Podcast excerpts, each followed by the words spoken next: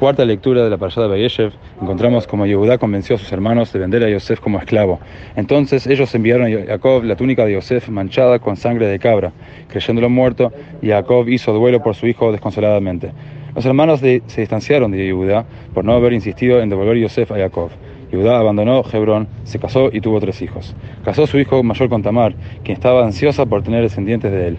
El hijo mayor muere y entonces Yehudá casa con ella a su segundo hijo. Cuando el segundo hijo también muere, Yehudá terminó, temió casar con ella a su tercer hijo.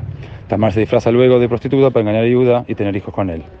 Dice el versículo Vaikrashmo Pérez. Yehudá lo nombró al primogénito de Tamar, Pérez. El Mesías, dice en Derech Metoteja, el Tzemach Tzedek, y Torah, el tercero de Jabal explica lo siguiente. Dice que el Mesías, el Mashiach, desciende de Yehudá a través de Pérez, el hijo de, que engendró con Tamar. Para entender por qué fue necesario que el Mashiach entrara al mundo de esa forma aparentemente escandalosa, debemos recordar que Dios solo creó el mal para que haya libertad de elección.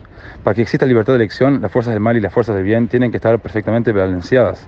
Cuando la línea mesiánica se disponía a entrar al mundo, las fuerzas del mal argumentaron que la balanza se estaría inclinando en contra de ellas. Es por ello que la unión que habría de engendrar al ancestro de Mashiach debía ocurrir de una forma que las fuerzas del mal considerasen benéficas para ellas.